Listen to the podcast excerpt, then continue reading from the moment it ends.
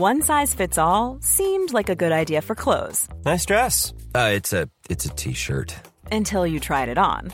Same goes for your healthcare. That's why United Healthcare offers a variety of flexible, budget friendly coverage for medical, vision, dental, and more. So, whether you're between jobs, coming off a parent's plan, or even missed open enrollment, you can find the plan that fits you best. Find out more about United Healthcare coverage at uh1.com. That's uh1.com. Eh, le cuento, Ernesto López Portillo, fundador y director ejecutivo del Instituto para la Seguridad y la Democracia, hace INCIDE y ahora está haciendo cosas maravillosas allá en la Ibero y me da mucho gusto tener la oportunidad de saludarlo. Ernesto, te saludo con gusto, muy buenas tardes. ¿Cómo estás, Javier? Gusto en saludarte. Gracias. A ver, pues este, ¿qué significa, qué significa, Ernesto, que el gobierno del presidente López Obrador haya tomado la determinación de que las Fuerzas Armadas sigan en las calles hasta el 17 de marzo de 2024. Bueno, a ver, vamos a hacer un poquito de historia porque la decisión no es de hoy. La decisión, como sabes, se tomó en el decreto publicado en marzo pasado, en marzo del año pasado. Sí. La constitución entre comillas, se constitucionalizó la intervención militar en seguridad pública eh, para que en este sexenio las Fuerzas Armadas permanentes, lo que se llama la Fuerza Armada Permanente, pueda hacer labores de seguridad pública a la vez que se creaba la Guardia Nacional. Ajá. ¿Cuál es la diferencia entre aquel momento y hoy? Pues que en un año nos hemos dado cuenta que la Guardia Nacional no es, y muy probablemente no será, una institución civil. Es, como bien ha dicho algún colega, es una especie de apéndice de las Fuerzas Armadas, con lo cual lo que tenemos hoy es un paso más allá de control de las Fuerzas Armadas sobre la seguridad pública desde el ámbito federal. Entonces, no hay novedades. Lo que hay es la confirmación de una ruta en donde el acuerdo que recoge los principios de que será extraordinaria, subordinada a la autoridad civil, en realidad, Javier, si lo ves con detenimiento y con cuidado, pues no puede ni la intervención militar ni la de la Guardia Nacional ser subordinada a la autoridad civil, porque el presidente ha decidido que no sea así, independientemente de que la Constitución haya ordenado que fuera una institución civil, Javier. va, va, va, va. A ver, quiere decir de alguna u otra manera eh, Ernesto, que, digamos, se está ratificando una decisión y se le está poniendo eh, tiempo y determinación en el mes de marzo.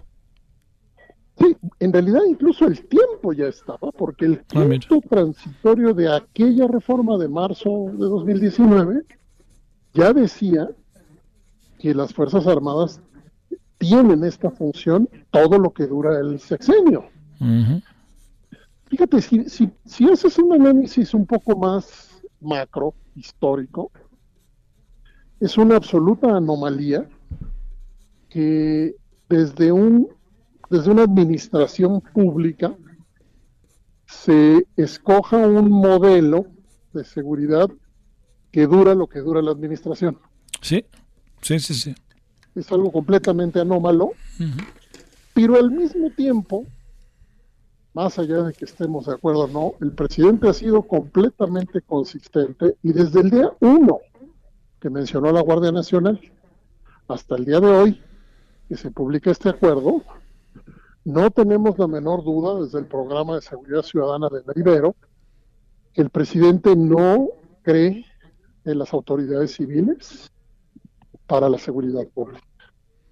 Que el presidente no cree en el Sistema Nacional de Seguridad Pública, que los recursos no irán como deberían ir al fortalecimiento de las policías locales a través de lo que el propio sistema aprobó, del modelo nacional de policía y justicia cívica. Es decir, la, la preferencia presidencial es absolutamente nítida. Ahora, la pregunta es, ¿por qué Javier? Y ahí es donde la respuesta es, para nosotros, imposible hasta el día de hoy. ¿Por qué? Por un asunto muy sencillo. Ya tenemos hace muchos años al ejército en una intervención que rondó más de 50 mil efectivos desplegados todo el sexenio pasado. Ya tuvimos el despliegue desde el sexenio de Calderón y no ha funcionado. El grupo, eh, la institución Crisis Group acaba de publicar un estudio donde contabilizó 463 organizaciones armadas operando en México. El ejército está en los lugares donde estas organizaciones operan. Entonces, Javier, la pregunta de fondo es ¿por qué? ¿Por qué? ¿Para qué? ¿Para qué? Te pregunto. No podemos contestarla. Sí. La evidencia no nos dice por qué. Sí. El presidente no está enseñando que esto funcione como no lo enseñó el presidente anterior Sí. y como tampoco el anterior. Sí, claro, claro. Entonces, nosotros decimos no a esta ruta. Decimos sí a la creación de cuerpos civiles profesionales como sucede en otros lugares del mundo. México tiene ejemplos, Javier, de policías municipales que hoy tienen, por ejemplo, la de San Pedro Garza, Nuevo León, 82% de confianza de la gente. México tiene ejemplos de policías municipales que pueden usarse como ejemplos para crecer un modelo policial profesional, pero por alguna razón se sigue resistiendo este sistema político que ha preferido la vía militar, no ahorita. Ahorita lo llevó el presidente López Obrador a, a un extremo al que no había llegado, pero el presidente Calderón inició toda esta Sí, historia. sí. Oye, este Ernesto, eh, a ver, eh, el, el, eh, el- los militares están eh, siendo utilizados pues para todo, hasta como trabajadores de la construcción ahí en el aeropuerto de Santa Lucía. La pregunta es, eh, ¿cabe plantearse el riesgo de la militarización del país? ¿Cabe la pregunta? ¿Cabe esta afirmación independientemente de la lealtad histórica de las Fuerzas Armadas? Si tú tienes todos los días o muy frecuentemente evidencia que puedes corroborar de que la in- intervención militar alcanza espacios que no había alcanzado, es absolutamente válida la hipótesis apunta hacia la militarización del régimen. Es absolutamente válida porque tienes evidencia de que los militares, las Fuerzas Armadas, están creciendo en su poder, en su influencia y en sus recursos. Pero hay un ángulo que lo he platicado mucho contigo, que es el ángulo de la opacidad. Nosotros en el programa de seguridad ciudadana de la Ibero tenemos un observatorio permanente sobre Fuerzas Armadas y Guardia Nacional.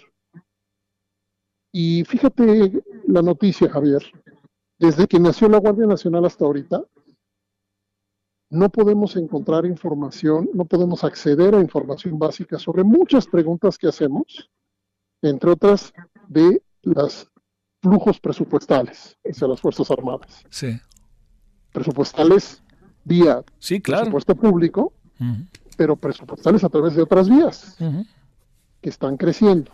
Entonces, la palabra militarización, que suena muy fuerte, tiene un significado o tiene varios, en la teoría muy precisos, que pueden hablar de llenar el sector de seguridad de la doctrina militar, o pueden hablar de mostrar una influencia en las decisiones políticas fundamentales de un sistema político, en donde se traduce en una transformación no de seguridad, sino del sistema político en su conjunto. Nosotros cuando menos levantamos la alerta y lo hemos hecho hace tiempo de que esta ruta nos enseña un proceso expansivo de influencia en donde por primera vez un presidente nos insiste, cuando menos en las últimas décadas, un presidente nos insiste, porque aquí no hay mentira, ¿eh? aquí nos ha insistido con absoluta claridad que la institución en la que confiesa en las Fuerzas Armadas. Sale. Bueno, este Ernesto, te quiero agradecer que hayas estado con nosotros. Con gusto, Javier, te mando un fuerte abrazo. Informativo regresa luego.